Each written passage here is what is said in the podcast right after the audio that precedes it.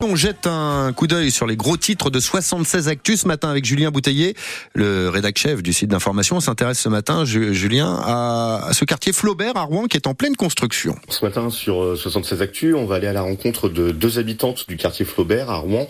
Donc pour ceux qui ne connaissent pas, c'est ce grand quartier qui pousse à l'ouest de Rouen sur la rive gauche depuis quelques années euh, et qui est encore vraiment en travaux.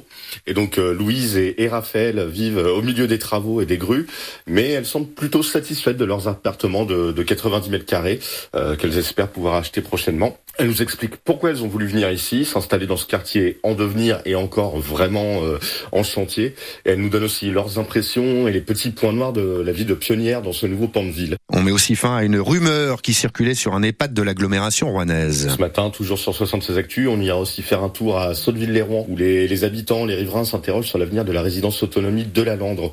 Elle est vidée euh, petit à petit de ses habitants depuis quelques temps et ces habitants sont envoyés vers d'autres résidences autonomie de la ville.